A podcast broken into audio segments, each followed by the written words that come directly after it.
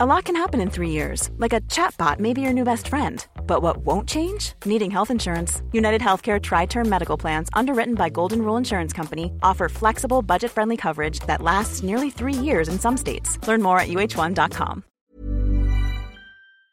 Double Monde, création. Je crois que euh, on s'en fout des proches, on n'a pas l'impression que ça les touche. On n'a pas l'impression que ça fait ricocher et qu'on en prend plein la poire. Mhm. Je pense qu'on est trop dur avec les gens malades euh, en général et addicts. euh, pour tout, hein. je pense que vraiment c'est pas de ça chez nous. Euh, pourquoi c'est dans notre famille?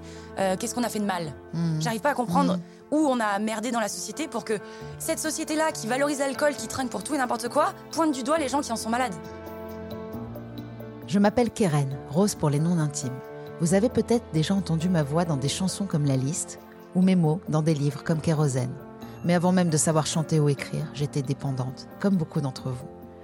J'ai voulu comprendre comment fonctionnait le cercle vicieux de la dépendance et pourquoi c'était si difficile d'en sortir. L'addiction a ces contradictions que la volonté ignore. Alors quelles sont les solutions? Au travers de discussions décomplexées avec des invités addicts, ex-addicts, thérapeutes, artistes, auteurs, je vous propose de plonger ensemble au cœur de nos modes de fonctionnement. Bienvenue dans Contradiction, le podcast pour les gens qui se donnent du mal pour aller bien. Et pour ne pas en manquer une ligne, rendez-vous sur les réseaux sociaux de Rose, de Double Monde et sur le compte Instagram Contradiction Podcast.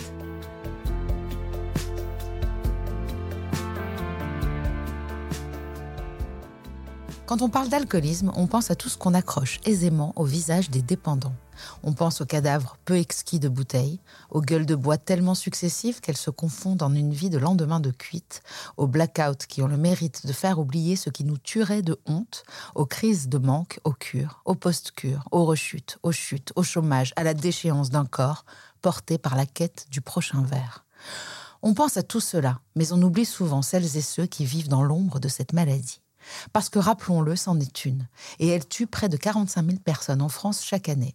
Mais comme l'écrit mon invité à la fin de son ouvrage De l'eau dans ton vin, paru chez Fayard en ce début d'année, on ne compte pas ceux qui sont juste à côté et qui en prennent plein la poire. Tout commence au Cyrano, un bar PMU dans la Drôme. Deux petites filles sur des tabourets hauts, devant un écran affichant les résultats du rapido, sirotent des grenadines à l'eau, tandis que papa enchaîne les bières, les petits jaunes et les verres de rosé. Depuis, Olivia n'a connu son père qu'alcoolique, enfant, ado. Durant ses études et aujourd'hui dans sa vie de journaliste, chroniqueuse et écrivaine presque trentenaire. Mais si l'écriture de ce livre n'a pas changé la situation de son père, elle a modifié le regard qu'elle portait sur lui et sa maladie. Papa est alcoolique et ce n'est pas un gros mot, clame-t-elle. Ce n'est plus un jugement, elle peut l'écrire, le dire, sans en avoir honte, sans être en colère. Elle sort du silence, mais aussi de la position étouffante d'enfant de parents alcooliques, à laquelle elle ne se condamne plus, et ces mots vont faire tant de bien aux victimes collatérales de la dépendance. Je suis heureuse de te recevoir, Olivia Leray, Et moi, je suis très contente euh, d'être ici aussi. Merci. à quelques jours de tes 30 ans. Oui. Alors Olivia, on commence toujours euh, les épisodes par euh, une définition que, que l'invité pourrait avoir de, de la dépendance. Est-ce que tu as une définition de l'addiction Ouais. qui te viendrait comme ça? Ouais, ouais, ouais. Euh, dépendance, addiction, c'est pas tout à fait pareil pour moi, mais addiction, je dirais que euh, c'est un peu l'ombre et la lumière, tu vois. C'est un peu euh, ce, qui te, ce qui te tire vers le haut et ce qui te tire vers le bas en même temps. Euh, ça te tire vers le haut forcément parce que du coup, tu peux pas t'en passer, donc c'est que ça t'apporte quelque chose. C'est clair. Mais c'est néfaste aussi parce que c'est une maladie. Euh, on est addict à plein de choses et euh, je pense que c'est une vraie maladie. Euh, et donc voilà, je pense que ombre et lumière, ça correspond bien à, à l'idée que je m'en fais parce que forcément, euh, quelque part, notre cerveau, notre corps, notre esprit en a besoin euh, puisqu'on en est accro et qu'on en est malade. Mais c'est pas bon pour nous. Donc je pense que ça, ça définit bien l'idée que je m'en fais. Et pour toi, il y a vraiment une différence entre dépendance et addiction? Ouais, parce que addiction, j'y vois vraiment le, le mot maladie. Euh, dépendance, je vois quelque chose qui n'est pas passé encore Mm. au stade de maladie, tu vois. C'est juste avant l'addiction. C'est juste avant, ouais, pour moi, de, de vraiment tomber dans le, dans le point de non-retour. Mhm, c'est pas faux. Bah, de toute façon, il y a d'abord l'usage, après l'abus, Mm. après la dépendance et puis l'addiction peut-être. Pour moi, l'addiction, c'est vraiment le, le stade maximal, en gros. Maximal. Ok. Euh, tu as écrit Si j'écris ça, c'est pour soigner. décortiquer, vider, autopsier, muscler mon jeu. Tu écris Je voulais te dire à toi, petite, à toi, future maman, à toi, sous toutes ses formes, qu'on n'est pas condamné à être des enfants de parents alcooliques. On est tant d'autres choses. Ce n'est pas dans les gènes, ça laisse des marques, mais ça vaut le coup. La vie, ça vaut peut-être même encore plus le coup quand on est cabossé. Alors si tu n'as pas commencé le chemin vers toi, si tu es en plein milieu, si tu as fait demi-tour parce que c'était trop dur, viens lire ce que je raconte. Je ne vais pas terminer euh, cette page qui est hmm. magnifique, mais je voulais savoir si tu t'adressais à toi ou, au lecteur. Ah, quand j'ai commencé à écrire, euh, je m'adressais beaucoup à moi. C'était vraiment une démarche euh, quand même hyper égoïste, faut pas avoir peur de le dire. c'est pas moche comme mot égoïste d'ailleurs. Pas du tout. C'était hyper égoïste parce que je voulais aller mieux moi. c'est pour ça que je parle d'autopsier de, mon jeu, JE. je voulais aller mieux moi et en fait, au fil de, mon écriture et, et au fil de, ma réflexion, euh, je me suis rendu compte qu'il y avait plein de, gens comme moi euh, dans le monde. Et, que du coup ça s'adressait aussi beaucoup à eux. Et en m'adressant à moi en fait je leur parlais à eux euh, en même temps. Et donc du coup c'était ouais c'était vraiment pour me parler à moi et pour me pour m'aider moi et pour aller mieux. Pour donner du courage ouais pour me donner du courage pour pour faire le chemin c'est ce que je dis pour faire parce que j'avais commencé le chemin en allant faire une thérapie et euh, ça n'avait pas bien fonctionné. Euh, je le dis dans le livre, j'étais un peu la cancre du psy. J'y allais un peu, euh, ben voilà, quand je voulais, j'annulais quand je voulais, je faisais pas ça à fond. Ça me faisait beaucoup pleurer, donc ça me faisait chier. et donc, du coup, j'ai préféré écrire moi dans mon coin avec préméditation. Ça veut dire que je, je, savais ce que je voulais dire, mais le fait de l'écrire a eu plus de, de valeur et de portée pour moi que de le dire à quelqu'un, en fait. Bien sûr, évidemment. Parce que je posais ça là et en fait, ça existait d'un coup sous mes yeux. C'est fou, hein, ce pouvoir de l'écriture. Hein. Donc, c'était plus, euh, plus pour me parler à moi, pour m'écrire à moi. En fait, je, me suis écrit, en fait plus que parler. oui, on, dit l'enfant intérieur, mais bon, moi, je, personnellement, déjà que j'ai euh, j'ai 12, euh, 12 cerveaux, j'ai pas très envie d'avoir un enfant intérieur, une vieille grand-mère. Enfin, voilà. l'enfant intérieur, ça me parle plus du tout. au Cyrano, on se détruit déjà un peu, mais on est heureux. Après, tu dis, on était un peu des beaufs, mais on était heureux. Euh, souvent, tu rappelles que vous étiez heureux. Mm. Donc, en fait, on peut être heureux avec un père alcoolique? Bah oui, parce que, hum, en fait, c'est tous les souvenirs que j'ai, c'est ça. J'ai pas connu autre chose. Euh, j'ai pas connu euh, une autre enfance, euh, si du côté de ma mère, qui était une enfance totalement différente du coup, mais du côté de mon père, j'ai pas connu autre chose. Et pour moi, pour mes yeux d'enfant, d'enfant de 7 ans, c'est hyper, euh, hyper heureux d'être là, d'être entouré. On avait une espèce de famille de bar, en gros. Tout le monde prenait soin de nous, tout le monde nous donnait toujours des sous pour qu'on rejoue, tout le monde nous repayait une grenadine quand il n'y en avait plus dans le verre. Et en fait, on n'a jamais été maltraités. C'était vraiment euh, des, ouais, des bons moments, en fait. On était là, on était entourés, euh, et on était des beaufs, parce que pour moi, boire un Ricard un dimanche après-midi au PMU, c'est un peu beauf. Le côté camping, euh, euh, on a compris. Hein, mais en même temps, ça donne envie. Hein. Mais on était heureux parce qu'il ne nous manquait pas grand-chose, en fait. Euh, on n'était pas seuls, on était ensemble. tous nos besoins étaient satisfaits, en gros. Et, voilà, nous, on, était dans, ce, dans cet environnement-là de PMU, de bière, de, bière à n'importe quelle heure et pour toute la journée. mais vraiment. mais ton père, au début, il est heureux Enfin, je veux dire, il est, il est bon vivant. là, c'est le euh, plus heureux du voilà, c'est ça. Là, on, est, là, on est sur. Euh, là, il est dans l'endroit où il peut pas être le moins heureux. En fait, il est, il est à sa place, il est là où il doit être. Et vraiment, je pense que, que lui, il était heureux. Après, ça s'est dégradé parce que la maladie a avancé, etc. Mhm.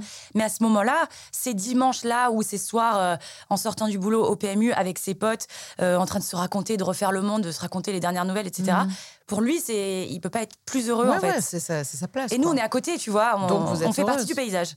Mais est-ce que tu as conscience quand même que dans ton malheur, quelque part, tu as de la chance parce que j'ai connu des, des enfants d'alcooliques, mm. euh, notamment ma meilleure amie, qui ne pourrait même pas en parler tellement ça, ça l'a fait souffrir et parce qu'elle a subi énormément de violence. Et, elle pourrait pas, elle veut pas lire ce livre parce qu'elle se dit j'ai pas envie de donner ni des excuses ni des, elle a pas envie de tendresse, de mm. pardon, tout ça. C'est-à-dire qu'elle a, elle a, elle a vécu l'enfer et, et c'était un alcool extrêmement mauvais. Toi, tu n'as pas eu ça? Moi, j'ai jamais eu de maltraitance euh, physique. Euh, jamais euh, une main levée, jamais euh, un mot plus haut que l'autre, jamais, jamais d'insultes, jamais de, même de pousser, de rien. J'ai jamais eu ça, ni ma sœur. Il devait être extrêmement gentil à la base, ton père, parce que les, même quand tu es très gentil, l'alcool peut te rendre très mauvais. Oui, oui, oui. Je pense qu'il y a différentes façons d'absorber l'alcool et de, le, le rendre, pour le coup. et c'est vrai que j'ai beaucoup de gens qui m'ont effectivement écrit en me disant que il voulait pas du tout associer le mot pardon, tendresse à passer avec mon père, enfin avec leur père. Et je comprends. Euh, et je ne sais pas si j'aurais été capable, moi, si j'avais été victime de, violence, mmh. d'écrire ce livre et de mmh. pardonner. Donc c'est vrai qu'il y a différents steps aussi dans cette maladie, il faut le dire. Euh, il y a euh, de, l'alcool violent, il y a de l'alcool gentil, dépressif. Moi, c'était plus la dépression, tu oui, vois. c'est ça dont on va parler surtout, bien sûr. L'alcool où il pleure, l'alcool où il dit que sa vie, c'est nul. Et qu'il a envie de mourir. et qu'il a envie de mourir. Mais par contre, nous, on n'a jamais été touchés. Mmh. Je comprends, je comprends parce que même euh, je pense à moi dans, mes périodes de consommation mmh. où parfois on me demande euh, si mon fils a subi, euh, il en a souffert et tout. Je suis évidemment que sûrement que oui parce que les lendemains et la dépression et tout ça.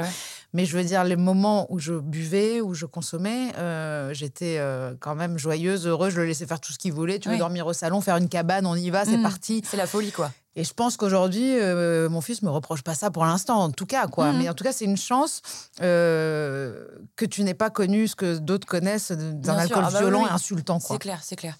Euh, dans cet endroit, je me sens un peu chez moi. tu dis ça aussi, donc forcément, là où se sent ton père, toi, il se sent chez lui, toi, tu te sens chez toi. Bien sûr. Donc, ça a été un questionnement. Au début du livre, tu te poses la question est-ce que moi, j'ai ça dans les gènes? Est-ce que euh, finalement, est-ce que ce qui arrive à mon père, ça peut m'arriver à moi? Est-ce que je suis euh, alcoolique? Il y a un super passage, euh, parce que quelque part, on, se pose tous la question à un moment donné.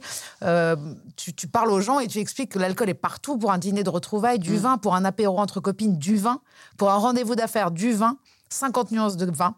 Il y en a partout. Et bien sûr, il y en a aussi sur ma table. Sauf que quand la bouteille est tombée, moi, j'ai encore soif. C'est pas une question d'addiction. On en a déjà parlé. Ça fait partie de la fête. Et la fête, chez moi, dure, plus, longtemps. voilà. Et là, tu racontes à Uzès euh, les barbecues. Et tu racontes aussi en Grèce euh, une copine à toi qui veut aller se coucher parce que vous avez bien fait la fête. Et toi, tu dis, bah non, enfin, bah dernier verre. Et là, je me suis reconnue. Mais j'étais toujours en train de dire aux gens, mais enfin, on va pas rentrer, c'est pas fini.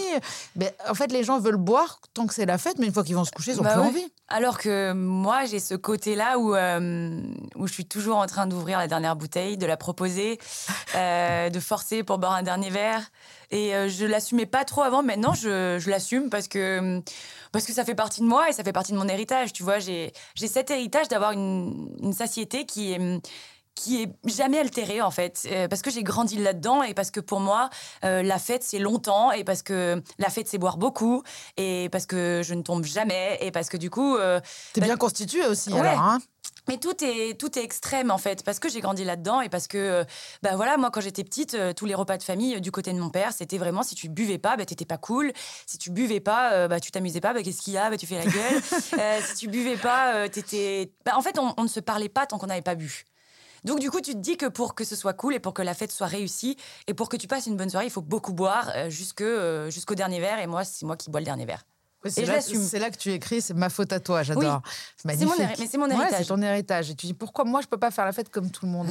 Euh, qu'est-ce qui t'a fait dire à la fin du livre, je veux pas spoiler, mais que tu n'étais pas alcoolique? Ah, voilà, c'est une belle, une belle question. Bah, je pense que. Hum, Peut-être que tu, tu t'es dit que tu l'étais finalement. Non, je, me suis vraiment dit que je ne l'étais pas parce que j'en ai pas besoin. Je pense que c'est ça. C'est, on en parlait au début, la notion de mmh. besoin de. Mmh. J'en ai pas besoin. Euh, je me suis beaucoup questionnée pendant le confinement.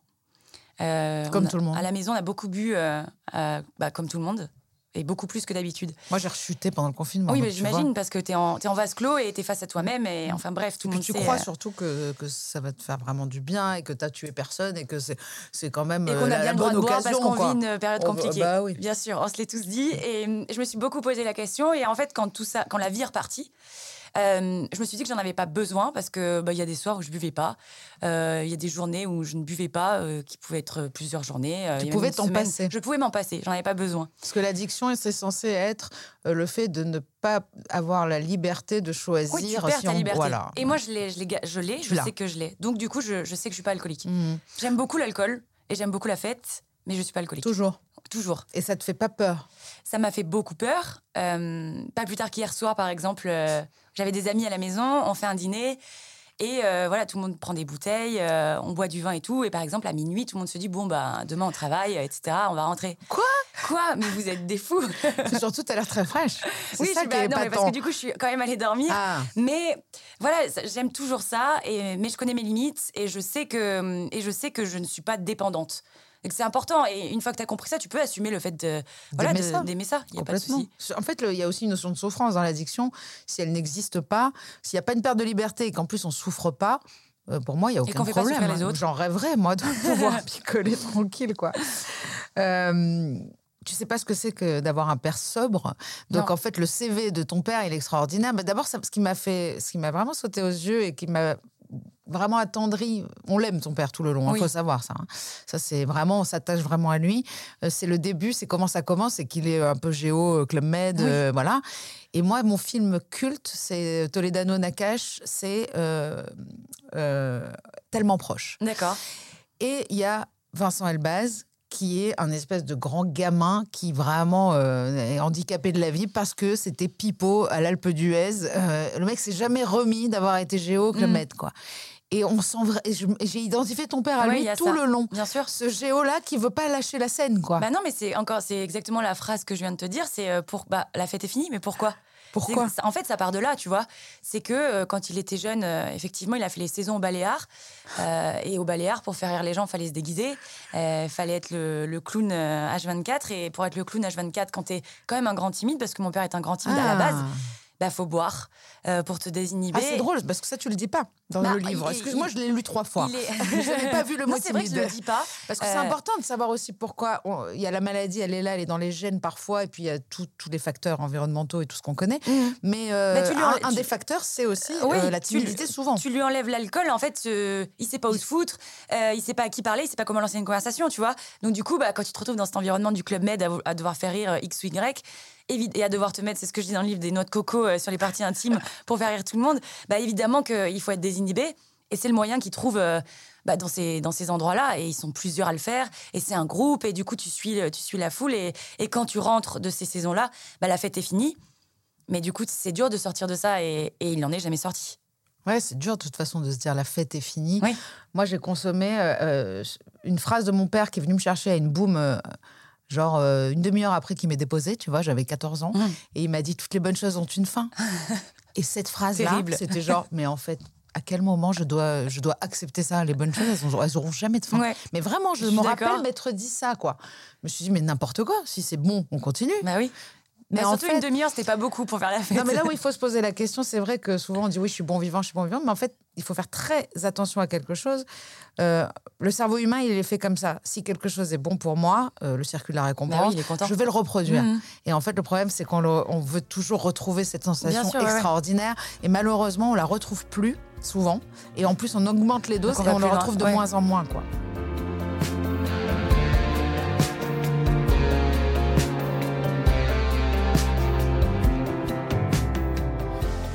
Donc tu te construis euh, sans lui, beaucoup. Oui. Et en fait, tu finis par l'aimer quand il n'est pas là.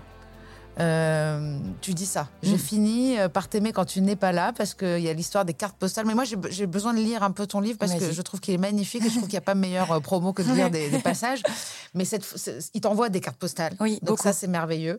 Et donc tu dis, si on prend les cartes postales que tu, que tu m'adresses, ce qui est incroyable, c'est qu'à part quelques descriptions imprécises dans ton écriture, dans le choix de tes mots, elles ne reflètent pas du tout le fait qu'un grand brasier te dévore.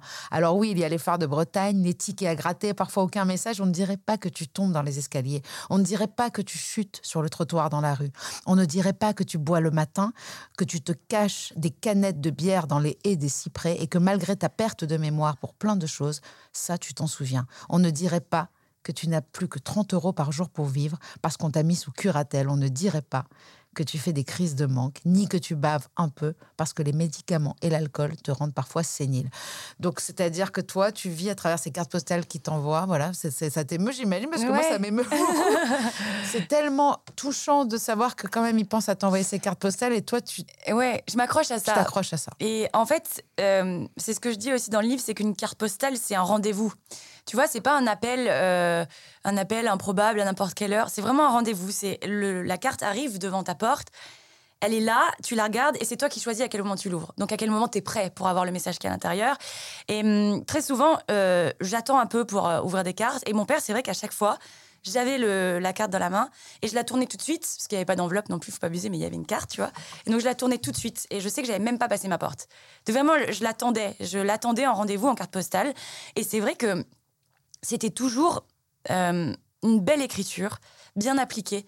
euh, en italique, très, avec une écriture très légère, très aérienne, comme si rien n'était grave. Et tu vois, ça m'a fait un peu penser dans une moindre mesure, euh, évidemment, à- au film La vie est belle. J'avais vraiment l'impression que hum, me cachait tout, Il cachait tout. euh, que je savais, hein, parce que j'étais grande quand même quand je recevais ces cartes. Je, je savais tout ce qui se tramait. Je savais. Et Et Qu'est-ce je- qui se tramait Bah, exactement ce qui se tramait, c'est que ces cartes postales, il les envoyait beaucoup depuis les cures de Parce désintox. qu'avant d'aller en alors euh, si tu Avant veux d'aller on va mais- reprendre oui. déjà comment euh, euh, pas comment ça a commencé parce qu'on a compris, mais euh, quelle, quelle était sa, sa- sa consommation et à quel moment ça n'a plus été possible de rester dehors entre Mm. guillemets parce que les cures et les post-cures et les chutes et les rechutes ça c'est le quotidien de nombreux alcooliques. Bien sûr, ouais. Les gens connaissent pas ça. ces, trois semaines. Tu vas nous expliquer ça. Meuf. Bah, en gros, ça a commencé à, être, à se dégrader il y a une dizaine d'années. Mhm. Euh, donc, du coup, euh, il, a, il a fait beaucoup de crises de manque au boulot. Il buvait beaucoup au boulot. Et il a fait des crises de manque. Il est parti avec le SAMU. C'était quoi son travail? Euh, il était vendeur dans Ah un oui, magasin vrai, de meubles. but. Bien sûr, on a le droit de le dire. Moi, On a le droit de le dire. il était vendeur et en fait, il a fait plusieurs crises de manque au boulot euh, parce qu'il essayait de s'arrêter mais qu'il n'y arrivait pas parce qu'il n'avait pas d'aide. Et donc, du coup, bah, il a- ils ont décidé d'un commun accord parce que ça faisait très longtemps qu'il travaillait là-bas, qu'il ne pouvait plus travailler. Il a été mis en, en arrêt euh, et il ne, peut plus- il ne pourra plus jamais travailler. Il est euh, reconnu travailleur handicapé. Euh, et donc, du coup, euh, il était tout seul et on a décidé de le, de le rapatrier en Bretagne, là où est sa famille, là où est ma grand-mère. Euh, et donc voilà. Euh, donc à ce moment-là, il est, allé vivre chez ma grand-mère et c'est là qu'il a commencé à, faire des cures. Euh, parce que vraiment, le déménagement, ça ne lui a pas plu. Perdre son travail, ça, il n'arrivait pas à le digérer, même si c'était nécessaire. Et donc du coup, il a commencé à faire des cures ici. La cure de désintoxication, c'est trois semaines. C'est sur la base du volontariat. Donc c'est toi qui décides d'y aller. Euh, c'est pas quelqu'un qui t'y emmène. C'est toi qui décides de, de te sauver en gros. Et c'est trois semaines où euh, bah, tu es dans un institut, euh, cadre hospitalier, euh, où tu as une chambre et où euh, voilà, tu. Il y a tu- que des alcooliques, il y a que des dépendants. alors ou moi, pas du tout ça? moi où il était, c'était que de en alcoolologie, ouais, Mhm. que, que de l'alcool. Et donc du coup, il est avec plusieurs personnes comme lui qui, qui veulent se sevrer. Et donc, tu as des exercices, de- de- des activités entre eux. Ils mangent tous ensemble, ils ont une cantine, ils ont leur petit moment d'intimité, etc. Et donc ça, c'est trois semaines. Tu as la précure juste avant, qui dure une semaine. Ça, par contre, c'est vraiment quand euh, t'es euh, t'es vraiment pas bien. Et là, c'est euh, l'ambulance qui t'y emmène. C'est pas sur base de volontariat. Mhm. Et donc ça, tu le fais une semaine. Et t'es pas obligé d'aller en cure derrière, mais c'est quand même euh, recommandé. Et quand tu sors de la cure, du coup, bah, t'es dehors et t'es tout seul. Mm. Donc t'as un rendez-vous chez un psychiatre. moi, c'était une fois par mois pour lui. C'est fou. Mais sinon, t'es dehors, t'es tout seul, t'es face au supermarché, t'es face à tout ce qui vend de l'alcool. Euh, t'as plus d'activité. dans la rue, en fait, c'est n'importe quoi. T'as tout à, aussi. à dispo, t'as une activité, je crois. Moi, il était à l'hôpital de jour, donc il marchait avec des gens sur la plage, euh, mais c'est tout, en fait. Euh, et donc, du coup, bah, évidemment que tu retombes. Évidemment, Pendant la cure, jamais il a, il a réussi à s'échapper ou à, fois. une fois. Il a réussi à ramener une bouteille. Ouais. Il s'est fait punir très fort, il était pas content. Euh, il me l'avait raconté ça, il était, euh, il était excédé de s'être fait euh, choper. Mais il était drôle à, à- à entendre. Mais du coup, voilà, quand tu ressors, bah, t'es tout seul. Et donc, du coup, bah, c'est un cercle vicieux. Hum, Tu rechutes. Tu rechutes. euh, et, Tu rechutes sans- En plus, au début, tu dois être dans le mensonge Bah, parce tu que te tu, caches. tu te, tu te caches. À partir du moment où tout le monde sait que tu es censé ne plus boire, Parce qu'ils sont tellement fiers de toi, les gens, quand tu sors de là. Ah, bravo, mes félicitations. Bah ouais, mais les gars, en fait, euh, moi, ce soir, je suis tout seul. combien il y a eu de cures en fait? Euh, il en a fait euh, Sept ou neuf. huit, ouais, neuf, ouais. neuf. Et toi, euh, au, au fur et à mesure des cures, tu croyais de moins en moins ou de plus en plus ou... J'y croyais de moins en moins. Euh, quand il, justement, sur les cartes postales, il me disait Je suis de retour à Bégard. Il nous le disait même plus qu'il y allait. On, on le recevait. Puis on, lui, quand on il est avait à la nouvelle. aussi, Oui, j'aime bien quand il dit je suis dans mon hôtel.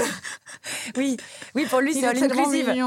Euh, du coup, on, on l'apprenait qu'il était, euh, qu'il était retourné en cure par la carte postale. Ah ouais. Je suis de retour à Bégard. Il n'osait plus donner un coup de téléphone en disant Écoutez, là, je me sens plus, il faut que j'y aille. Il envoyait à toi et ta sœur les cartes Non, postales que moi. Ah bon? Ouais, parce que ma sœur a eu un mécanisme de défense assez différent. Euh, Ils se sont beaucoup éloignés et elle a beaucoup pris en charge de l'autre côté.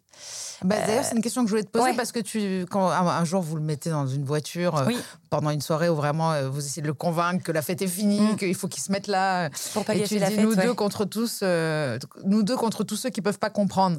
Euh, c'est pas une vie à 24 ans d'enfermer son père dans une caisse. Et tu dis J, ça lui, J c'est ta sœur, ça lui fait pas ça à elle alors qu'on est sœurs et qu'on a eu la même enfance un peu plus tard.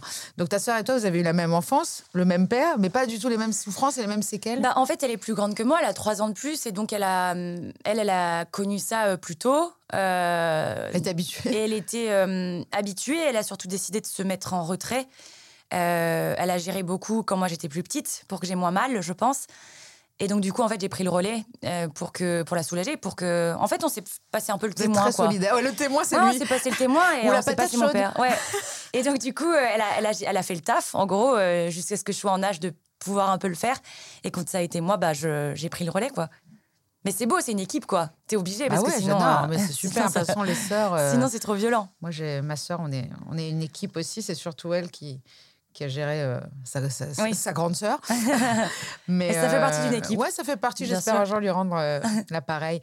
Donc, tu as 14 ans, tu rentres le midi pour vérifier que ton père n'est pas en train de se foutre en l'air, donc c'est quand même pas mal. On appelle ça en psychanalyse, enfin j'ai entendu ça, la parentalisation. Oui, la, la codépendance, il y a plein de mots. Il y a la codépendance évidemment, mais il y a aussi la parentalisation, c'est-à-dire le fait de devenir le parent de ton ah bah parent. Oui, oui, c'est ça. Euh, est-ce que et puis surtout, il y a, ce, jour-là où vous êtes en, voiture avec une amie et il y a un mec par terre. Elle dit mm. c'est pas ton père ça, Olivia? Super le réflexion. Ça, le ça, il est magnifique. De la part d'un adulte. Oui. Voilà. Donc euh, tu écris que tu t'as plus honte, mais tu as eu honte toute ta vie? J'ai eu honte euh, pas du fait qu'il soit alcoolique. J'ai eu honte de l'absence. J'ai eu honte qu'il soit pas là euh, devant l'école, euh, à la sortie de l'école. J'ai eu honte qu'il soit pas là. Moi, je fais du hand dans les tribunes pour les matchs. envie qu'il soit là vu son état? Bah, Tu t'en foutais en fait. Tu voulais qu'il soit là. Je voulais qu'il soit là parce que je trouvais ça injuste que moi je puisse pas euh, raconter mon match à mon père. Je trouvais ça injuste que je puisse pas raconter ma journée d'école ah, à mon tu père. du handball, c'est ça? Je trouvais ça hyper injuste de ne pas avoir le droit à faire comme tout le monde. Je voulais, je voulais qu'il soit là parce que le, quand j'étais plus petite, euh, le stade de la maladie n'était pas hyper avancé comme il l'est maintenant. Et donc, du coup, euh, c'était euh, plus ou moins géré de sa part. il savait qu'il y avait des moments où il n'avait pas le droit de boire quand même, notamment quand il venait nous voir quelque part. Et ce qui est étrange, c'est qu'on parle pas, tu parles pas du tout de ta mère, c'est-à-dire on n'a pas du tout les semaines chez ta mère et les semaines chez ton père. Et aussi, pourquoi est-ce que on te laisse quand même passer des semaines chez ton père alors que la famille sait quand même qu'il a ce problème d'alcool? Euh, J'ai pas raconté les, semaines chez ma mère parce que je voulais euh, la laisser un peu en dehors de ça, tu vois. Je n'avais pas envie qu'on l'associe. Euh, elle, elle en a beaucoup souffert. Ça n'avait pas été une période facile parce que elle l'a toujours connu aussi comme ça et elle, est tombée amoureuse de lui comme ça? elle est tombée amoureuse de lui au Baléares. Et elle, elle était aussi, elle faisait un peu dans l'alcool? Euh, Non, pas du tout. Ma mère ne boit pas. Elle boit, je pense, un demi-litre. Euh, un demi-litre. Elle boit un, un demi-litre. un galopin. Un, galopin de bière quand il y a un apéro et elle est pompette. Donc, euh, vraiment, elle n'a aucun rapport avec ça, ma mère. Et du coup, je voulais la laisser en dehors de ça. Pour. c'est pas de la protection, parce qu'elle a pas besoin de ma protection, mais je sais pas, c'était doux et, et, j'avais pas envie que ça. C'était pas le sujet. Ouais, voilà, c'était pas le sujet. Donc, du coup, J'en ai pas, j'en ai pas trop parlé. Et euh, pour euh, quoi on me laissait aller là-bas? Parce que, euh, comme je l'ai dit, le, stade de la maladie a beaucoup évolué. Hmm. et il n'y avait jamais de maltraitance. Et il était quand même toujours, euh, enfin, à part quand il oubliait de venir nous chercher, mais il était toujours, euh, voilà, il a jamais eu, il nous a jamais mis en danger. Et puis ma mère a élevé quand même deux enfants seuls. Donc quand tu lui dis un week-end qu'elle peut aller voir, je sais pas, son nouvel amoureux ou des copines, bien sûr qu'elle qu'elle nous dit, mais allez-y. c'est vrai, c'est vrai. C'est pas évident en garde alternative. Bah, oui, bien je ne vais pas raconter non plus ma vie encore une fois. Tout le monde la connaît bien. donc le stade de la maladie n'était pas avancé. Est-ce que c'est justement, tu parles du syndrome de Korsakoff. C'est ça. Euh, dont j'ai jamais entendu parler. Donc, c'est vraiment super bien qu'on en entende parler parce que il euh, y, a un psychiatre qui te dit si, vous écrivez un livre là-dessus, c'est génial, dénoncez-le mm. parce que il faut qu'on sache que les alcooliques sont malades de tout ce qu'ils ont bu et pas de ce qu'ils boivent forcément maintenant. carrément. En fait, le syndrome de, de Korsakoff a été diagnostiqué il y a cinq ans pour mon père. Euh, parce qu'on commençait à voir que au-delà d'être ivre et au-delà de voilà de, boire beaucoup, il, avait un peu des pertes de mémoire. Euh, tu lui donnais un rendez-vous, il allait complètement ailleurs. Euh, il, rappelait alors qu'il venait de t'appeler. Il était complètement désorienté, il tombait. enfin voilà, il y avait beaucoup de trucs un peu bizarres. Et du coup, on l'a emmené passer un IRM, etc. Et voilà, le truc est tombé. Syndrome de Korsakoff. Donc ça veut dire que qu'il y a un petit peu une partie de son cerveau qui s'est éteinte, qui ne se rallumera plus. Euh, et cette partie du cerveau, c'est parce que euh, quand tu bois beaucoup, tu te nourris mal. Et euh, du coup, la vitamine ne se fixe plus à l'endroit où elle devrait se fixer dans le cerveau. Donc ça atrophie en fait des parties de ton cerveau qui sont responsables de l'orientation, qui sont responsables de la mémoire immédiate. J'aime bien dire que, pour vulgariser au maximum, que c'est un enfant, il a un, état d'enfant dans la discussion, dans, les choses qu'il peut faire ou ne pas faire, et il a une mémoire de, de personne avec Alzheimer. Donc tu vois le, tu vois le délire, Euh, ce qui est pas ouf. Non. Euh, et donc du coup, Pour lui euh, surtout. ben, il s'en rend pas compte. Bon, ça va alors. Il y a plein de choses qui sont bien avec, cette- avec ce syndrome, c'est qu'il ne se rend pas compte, il souffre pas en fait, tu Donc c'est vraiment le sujet de- du jour, c'est les proches. Oui. En fait, hein. Ouais, bien sûr. C'est toi qui, c'est toi et ta sœur. C'est et- nous qui souffrons de ça parce que du coup, euh, impossible de tenir une discussion avec lui. Et moi, euh, euh, quand tu lui dis, bah, hier j'ai fait ça, bah, je suis journaliste, etc. Le lendemain, il te rappelle, il dit, bon bah alors qu'est-ce que tu fais dans la vie déjà? Euh, et hier matin, je t'ai entendu, c'était sur quelle radio déjà? Alors, il te sort le nom d'une radio qui n'est pas du tout la tienne. Euh, En quand- même temps, il te, il te regarde. Enfin, je sais souvent, Ouais, t'en parles de tu- ça. Il t'a vu à la télé Oui, ou alors il y a tu des vois- gens de, de la cure qui lui disent que ta fille, Oui, sa voilà. fille va passer. Et quand tu lui dis c'est à 20h, il va, il va te rappeler euh, une heure avant, il va dire c'est bien à 19h. Hein. Bah non. Et en fait, du coup, ça, euh, même les discussions, euh, quand il y a des, des- des grands rendez-vous où il y a plein de gens, il est hors du monde, en fait, tu vois, il est hors de la société. Il peut pas parler, il peut pas échanger, ça l'intéresse pas. Euh, il, il y prend aucun plaisir. Lui, ce qu'il veut, c'est jouer. Euh, il adore Ah, jouer. un enfant, ouais. Euh, il veut jouer. C'est comme ça qu'il il a du contact avec les gens. Il est heureux quand il joue. Il aime bien les jeux, hein. Il adore. Il adore ben, parce que c'est le seul truc où il peut être dans le coup, en fait. Parce que sinon, il est plus dans le coup. Et en fait, quand il joue, il, est, euh, il fait partie du. Il veut jamais arrêter les partie parties du jeu, de bah ouais. Uno, je ne sais plus Non, quoi jamais. là. Les parties pas- de pétanque, les parties de palais. Ah oui, la pétanque. Il veut pas je l'ai- je l'ai arrêter. vu le week-end dernier. je l'ai vu le week-end dernier parce que je suis allée lui, lui donner le livre. Et, euh, et la première chose qu'il m'a dit, c'est euh, Bon, on fait une partie. Tu vois, c'est même pas ça va, c'est même pas cool ton livre, c'est on fait une partie. Ah, J'ai vu la photo sur ton Instagram Oui. avec la main de ton père. Ouais. Ça, c'est la main de mon Et père. il a lu le, le premier chapitre. Waouh Il a dit que ça le faisait chier. Ah, je croyais chialer. Bon, ça le fait chier Ouais. Oh.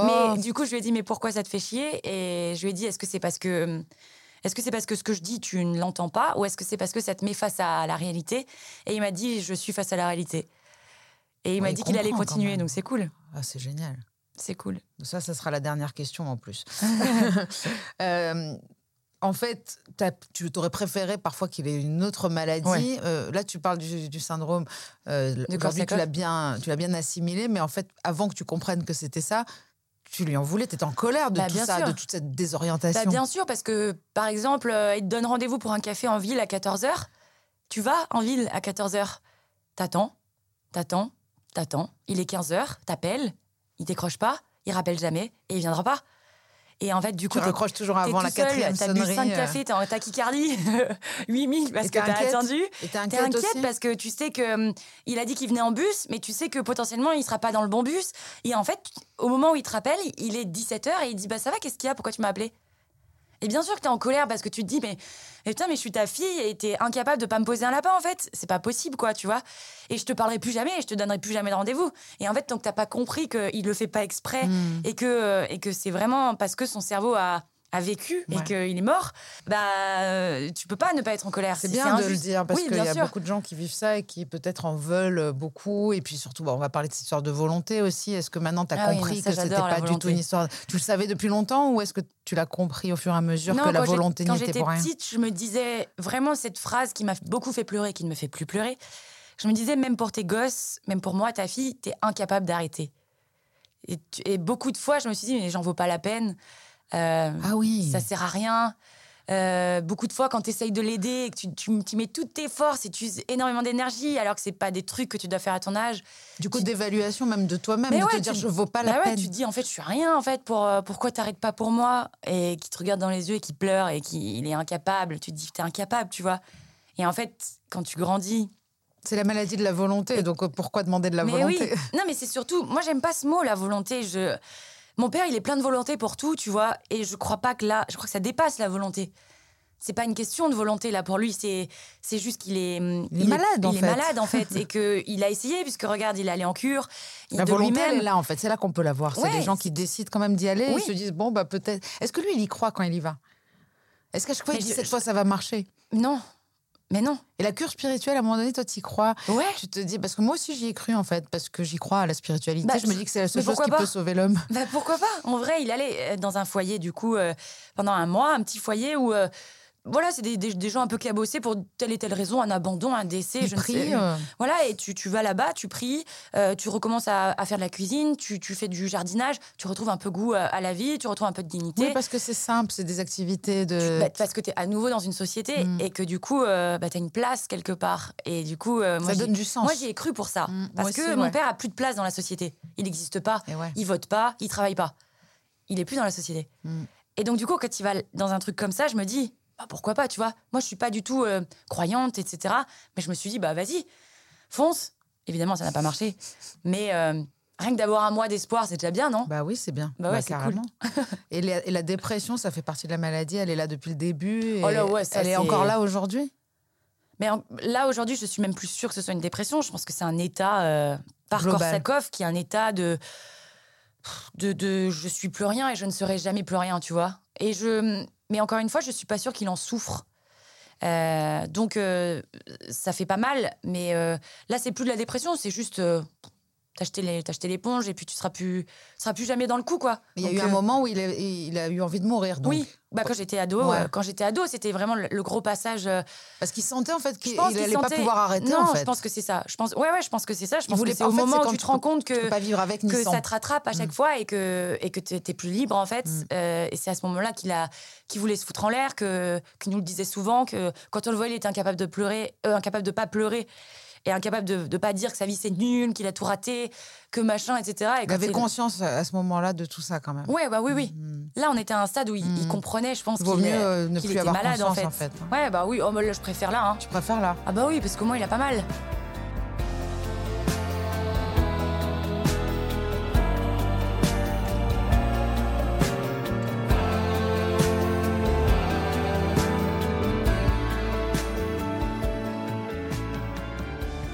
Grâce à ce livre, j'imagine surtout le pardon, la tendresse. Euh, à partir euh, d'un moment du livre, c'est comme une deuxième partie. Tu Oui. dis que tu écris avec des nouveaux yeux. Ouais. Là, vous commencez à rire ensemble. Il Mm. n'y a plus de colère, il n'y a plus de déception. Parce que la déception, c'est horrible. Enfin, moi, je sais que l'espoir, on dit que c'est tant qu'il y a de l'espoir, il y a de la vie. Mais moi, je pense que l'espoir, c'est souvent l'antichambre de la mort. C'est-à-dire de, de se dire, on sera heureux quand il y aura ça. Mm. Euh, C'est-à-dire, on, on attend dans la salle d'attente de la vie euh, qu'il se passe quelque chose, tu ouais. vois. Moi, l'espoir, ça me. Et surtout, c'est nous qui sommes fautifs parce qu'en fait, ça veut dire qu'on n'accepte pas la réalité, on espère quelque chose qui ne va jamais venir, en Mm. fait. Donc, quelque part, euh, aujourd'hui, il y a un truc, un apaisement, justement, de ne plus avoir d'espoir.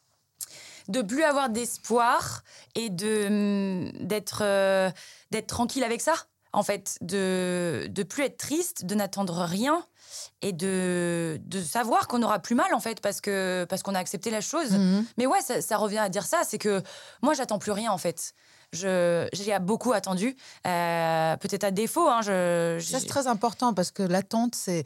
Il faut faire. Pour les proches, hein, Bah je oui, parle. oui. Mais euh, c'est vrai qu'en même temps, on, on s'identifie tellement à la personne qu'on aime et on, et on, on rechute avec lui, j'imagine. Mais à ce moment-là je l'aimais plus quand même hein. Ah, bah ouais j'étais tellement en colère et tellement euh, déçue que je l'aimais plus la déception. ouais. Bah ouais. Et, euh, et, et du coup, moi, j'ai maintenant, j'ai accepté ça et, et je suis tranquille avec ça. Je, je- dans le livre, à un moment donné, je dis que j'ai tellement couru que j'aurais plus jamais mal. Et je. Et c'est faux à la fin, tu dis. C'est pas vrai. Ouais, c'est pas vrai. Des fois, je mytho un peu dans le livre. Ouais, ouais, j'adore. En plus, il y a beaucoup d'humour dans le livre. Tu dis, ouais, vous savez, ce mot. Ah oui, d'ailleurs, tu as une très bonne mémoire quand même. Tu dis, vous vous, rappelez ce passage stylé? Ouais, T'as vu cette mémoire? J'avoue. Mais moi, je sais passage même pas où il est dans le livre. Où je me marre, euh, où, je, où je dis, je n'aurai plus jamais mal, bah, c'était pas vrai. mais même parce que des fois, tu retombes un peu euh, dans tes travers et dans, dans, la mélancolie, dans la nostalgie. Mais, c'est vrai que. C'est vrai que quand il me dit, euh, quand il me dit, j'ai bu, parce que du coup, quand je suis allée lui dire que j'écrivais un livre, on en a discuté sur la plage, euh, et il me dit, oui, bah oui, je bois depuis euh, que j'ai 20 ans. Et tu vois, je suis là et je me dis, c'est quand même incroyable que moi, j'en fasse tout un pataquès, que ça me fasse mal depuis tant d'années. Et là, tu fais quoi? Tu me balances sur la plage que tu bois depuis 20 ans. Mais t'es un ouf, en fait.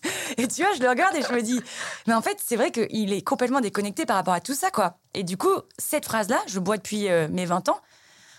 Ouah, déjà, t'enlèves euh, tout un poids et tu te dis, mais en fait, c'est- moi, je, je suis pas en train de déconner. C'est un vrai truc. Il est vraiment malade. Lui aussi, il le dit. Il le sait. Et du coup, il y, a y une première euh, chape de plomb qui s'en va, tu vois. Bah, tu vois, c'est dans, les, dans le programme des 12 étapes que, dont je parle beaucoup dans ce, dans ce podcast. Il y a la première étape qui est l'acceptation. Et en fait, euh, je ne sais pas si tu connais Alanon, c'est les groupes de parole pour les proches des dépendants. Non, je connais pas. Et ben, ils font la même, euh, le même principe d'étape, mais pour les proches. Et il y a aussi cette première étape qui est pareil pour tout le monde, aussi bien le dépendant que le proche, c'est l'acceptation Ouais. de la maladie et l'impuissance. Euh, déjà d'accepter que la personne est impuissante face à la maladie. Donc tu vois, c'est ce que tu Ouais, as c'est fait ça. sans programme. Eh Bravo. ben, écoute. Je te félicite. Donc là aussi, on sent l'apaisement d'avoir trouvé un lieu adapté, comme Oui. une libération, tu dis, chez les vieux. Il vit chez les vieux. Mon Ouais. père vit chez les En vieux. fait, il n'y a pas d'endroit adapté pour les alcooliques, on est d'accord. Alors, pour les alcooliques, il y a des milieux euh, quand tu sors de cure, mais c'est- un cadre hospitalier. Non, mais pour la vraie pour vivre tout le temps, en Ah fait. non, il n'y a pas de village, tu sais, Voilà. comme les villages Alzheimer, Ouais. euh, où tu es en communauté, tu es content de, de, de refaire partie d'une team et de, de, la société. Ça n'existe pas. Mais qu'est-ce qui manque vraiment pour ces, pour ces Bah, ça. gens-là? Ça. Donc là, il est chez les vieux, mais c'est pas, il n'y a pas d'alcoolique forcément. C'est Non. les vieux. Ah non, non, il est dans des- un EHPAD en fait. Attends, je vais te raconter un truc, c'est que donc Korsakov, il y a aucun moyen non plus de d'avoir un truc adapté. Il faut être sevré pour rentrer dans. une- Il y a trois ou quatre unités euh, qui s'occupent de Korsakov en France. C'est beaucoup plus évolué en Belgique, mais en France, il y a trois ou quatre unités qui s'en occupent. Sauf que pour rentrer dans ce cadre hospitalier où tu refais travailler ton cerveau, où c'est adapté euh, à, ce syndrome et où tu... Voilà, tu as des trucs adaptés, tu as des exercices pour ton cerveau, des exercices pour retrouver l'équilibre, etc. Mais il faut être sevré pour rentrer. Sauf que quand t'as Korsakov, t'en oublies même qu'il faut pas boire. Donc en fait, on vit dans un Oui, truc de J'adore quand il sait pas pourquoi il doit pas boire. On lui Il dit non, toi, mais pourquoi pas. moi j'ai pas mais le oui, droit de il boire ne comprend pas, mais parce que ça a disparu en fait. Il voit tout le monde qui, Il voit qui tout le monde picole et boire, il il dit mais mais enfin que- il tend son verre Bah le pauvre. C'est ça, fait beaucoup de peine ça. Et donc hein. du coup, on a trouvé une solution euh, parce que souvent les, les alcooliques, euh, enfin les, les malades de l'alcool, j'aime pas trop alcoolique je crois, mais euh, retournent vivre chez leurs parents. Donc c'est ce que nous on a fait. Il est retourné vivre chez notre grand-mère euh, jusqu'au moment où elle a été trop épuisée et où c'est pas gérable parce que euh, il ramenait des, des potes à lui, euh, parce qu'il se tombait des cubis dans le jardin et que c'est pas possible. Ma grand-mère, elle, avait 95 ans. Enfin, Elle est voilà, extraordinaire ta grand-mère. Elle hein. est, elle est décédée récemment. Ouais, le week-end dernier. Quoi? Oui, elle est décédée euh, le week-end dernier. On, on était, c'est pour ça que j'étais en Bretagne pour aller donner le livre à mon père et pour le- la, la cérémonie pour ma grand-mère. Euh, c'était prévu, elle était malade. C'était euh. prévu, oui, Non, comme nous ça, tous. hein. Tu sais, on a tous prévu Elle était mourir. malade et, euh, et du coup, elle est. Eh ben, en fait, elle a, elle a attendu qu'il soit dans un Oui. lieu. euh, ouais, je crois que c'est beau. C'est magnifique parce qu'elle était là beau. pour lui jusqu'à maintenant. Le, la- le passage de relais incroyable, c'est que du coup, mon père est dans une résidence senior. Il est entouré de plein de petites vieilles. Euh, et c'est pas péjoratif quand je dis ça. Non, c'est trop Euh, mignon. c'est des petites vieilles trop mignonnes avec qui il joue au Scrabble. Donc Puis il est a un peu chambre. amoureux aussi, non? Il a une. Il a une amoureuse, mais je suis pas sûre que ce soit vrai, ça, tu vois. Ah, mais Parce c'est très bien, trucs, on hein, s'en mais- fout. Euh, il a une amoureuse dans, ce, dans cette résidence senior. Je ne sais pas quel âge elle a, je ne veux pas savoir. Euh, mais du coup, il a un petit appartement, euh, donc voilà, avec une chambre, une salle de bain, etc., un balcon, et il est voisin avec plein de petites vieilles. Et ces petites vieilles, elles sont trois, et elles s'occupent de lui à mort. Ça veut dire qu'elles le- elles l'ont pris sous, euh, sous leurs ailes. Et euh, quand il descend, qu'il est pas rasé, elles lui disent va te raser. Quand euh, il met pas de chaussures alors qu'il devrait mettre des Oh. chaussures, elles lui disent tu mets des chaussures, tu viens pas manger tant que t'as pas de chaussures. Euh, elles sortent avec lui pour se promener. Ils jouent au Scrabble ensemble. Elles ont lu le livre. Et lui, il boit toujours. Il boit toujours. Mais il a, il a dans- chez lui, il a le droit d'avoir euh, quelques bières. Pas sûr qu'il ait le droit, il mais boit moins, peut-être? Il, a- il supporte moins? Alors, il boit moins, mais il boit plus fort. Euh, tu Oui, sais, des il boit bières très fortes. Des canettes très fortes pour avoir euh, l'état qui monte le plus vite. Mhm. Et vu qu'avec Korsakov, il est complètement désorienté, en fait, il est, il est complètement stone très vite, quoi, en fait. Donc, du coup, même avec une canette, ça suffit. Mais du coup, en, en termes de, de- de quantité, il boit beaucoup moins qu'avant. Mais toujours un peu. Ce, ce buffet-là, c'est quoi? C'est la commode où il- Enfin, il y avait un endroit où il, l'étagère où il C'est- range. Ouais, chez ma grand-mère, il y avait une et étagère où il mettait tout- ses Et canettes. tu te rappelles du moment où il allait ouvrir Il cette- ouvre la- l'armoire, il prend la canette, Et il a plus la revient même yeux. et il a changé de tête. Ouais, ouais. Ça a basculé. Et donc, ces petites vieilles euh, s'occupent de hein. lui. Et elles étaient là. C'est pour ça le passage de témoin. Elles étaient là à la cérémonie de- d'enterrement de, ma grand-mère. Euh, parce que mon père tenait à ce qu'elle soit là. Donc, elles, elles étaient là. Et il y en a une qui m'a dit euh, J'ai cinq fils et ton père, c'est maintenant, c'est mon sixième fils. Waouh. Mais toi, tu dois être aux anges, là. Waouh Et là, avec ma soeur, on s'est regardé, on a fait C'est bon. Ça y est, on est on est tranquille. tu vas pouvoir vivre. Ouais. C'est incroyable. hein. Est-ce que tu as regretté à un moment donné euh, d'avoir écrit ce livre? Est-ce que tu as, eu peur de lui faire du mal Oui. ou est-ce oui? J'ai eu très peur de lui faire du mal. euh, il était d'accord, hein, je, je lui ai demandé son accord, il m'a dit d'accord, il, il a participé à, à l'élaboration du, du truc. J'ai eu peur de, de le rendre triste. Euh, j'ai eu peur que... Parce que tu en parles beaucoup maintenant, les gens le connaissent Oui. un peu. Oui, oui. Est-ce qu'il n'avait pas envie de rester justement anonyme, lui? C'est pas Je pense son- qu'il s'en fout. Ou alors Euh, non, c'est un géo en non, même temps. il est content. Tu sais ce qu'il m'a dit quand euh, le Il livre est célèbre. sor- quand le livre est sorti. Il m'a appelé. Je l'ai appelé la veille pour lui dire, tu sais, c'est demain hein, qui sort. Il m'a dit, mais attends, mais t'écris un livre? Je dis, bah oui, j'ai écrit un livre. Ça s'appelle De l'eau dans ton vin. Il m'a dit, mais t'écris un guide sur les vins? Bah ouais, mais tu vois, Korsakov, quoi. Et donc, du coup, je lui dis, ben non, c'est sur toi, papa. Je lui rappelle, machin. Et il me dit, oh, c'est trop cool, je, je vais aller aux 20h, du coup.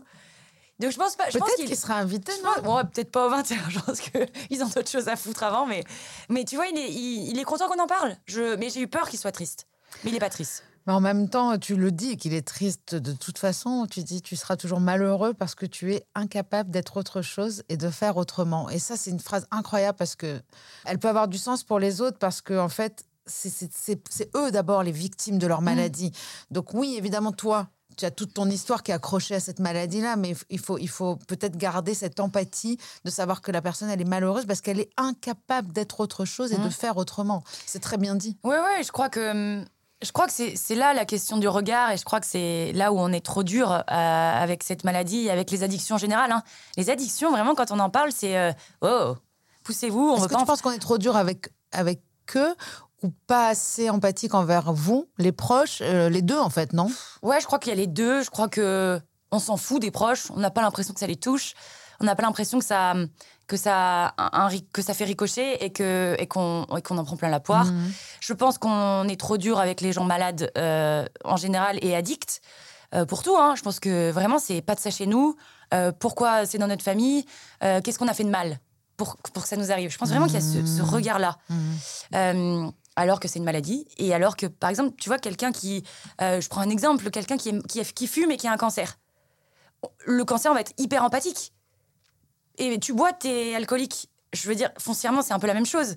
T'as une conséquence de ce que tu as fait. Donc, euh, je comprends pas pourquoi il y a une différence de jugement entre les deux trucs.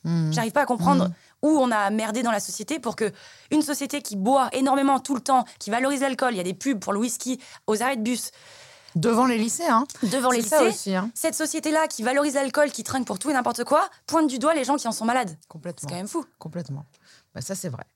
Euh, Il y a un truc génial euh, euh, dans ton livre qui n'est pas de toi. Mince.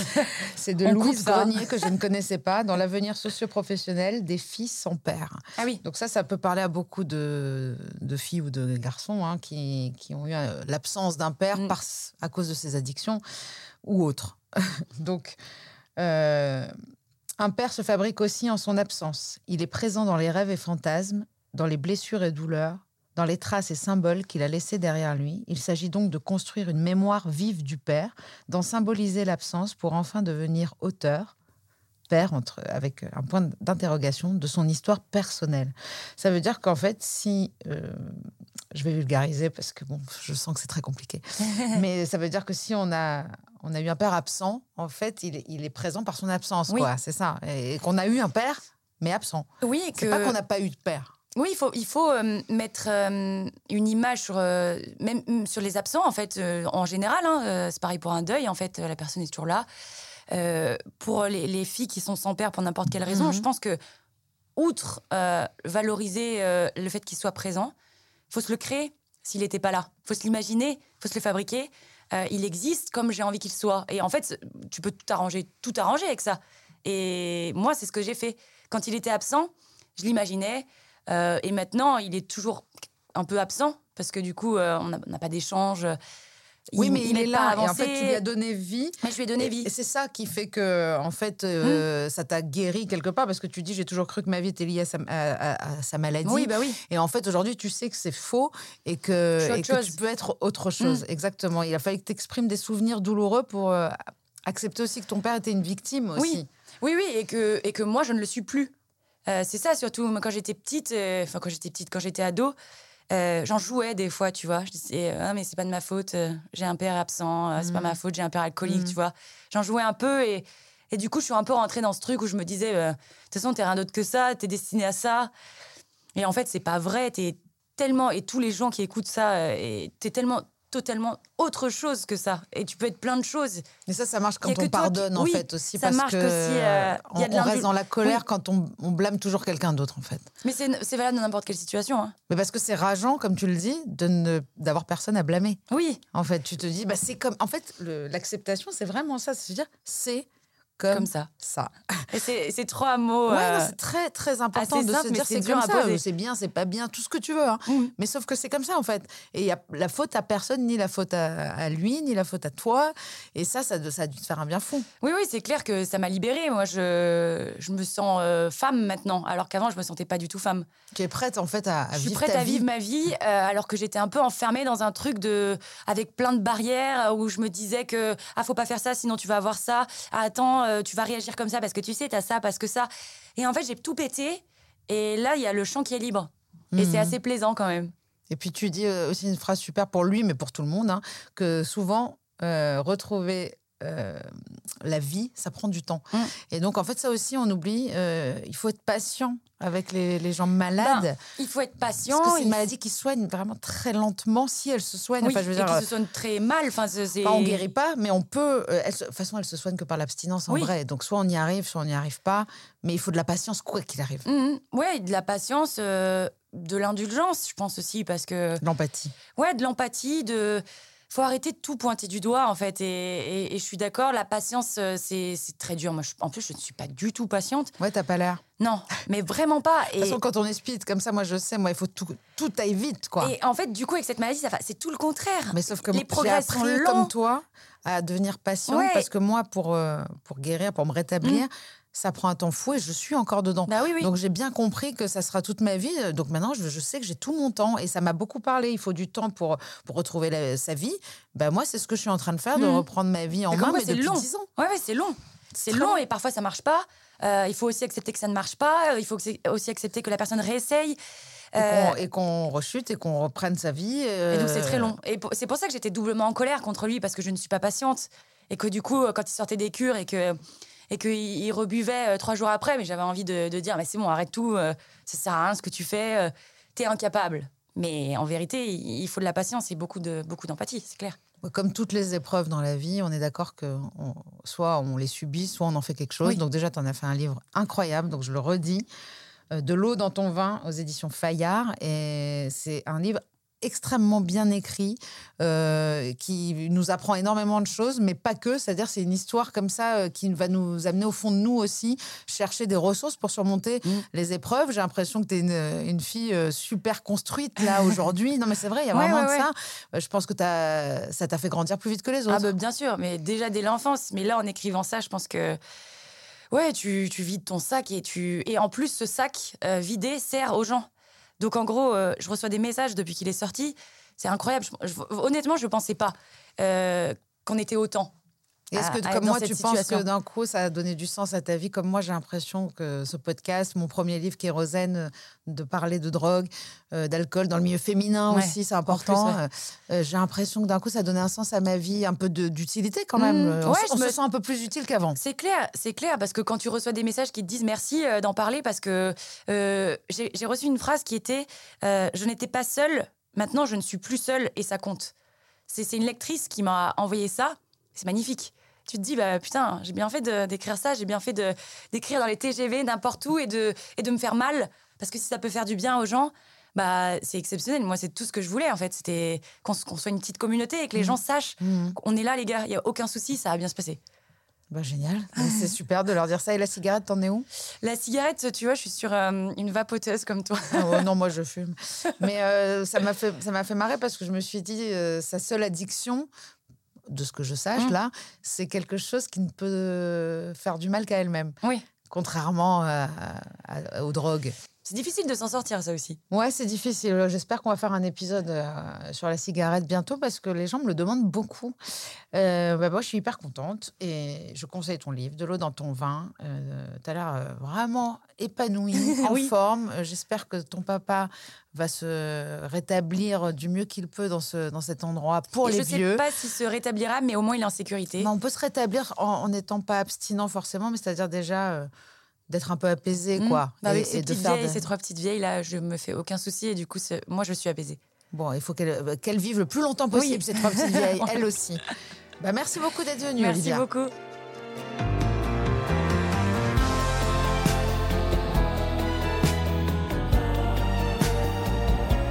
Rendez-vous chaque semaine sur toutes vos plateformes de podcast préférées. Et en attendant, on se parle sur les réseaux sociaux de Rose, de Doublement de Création et sur le compte Instagram Contradiction Podcast.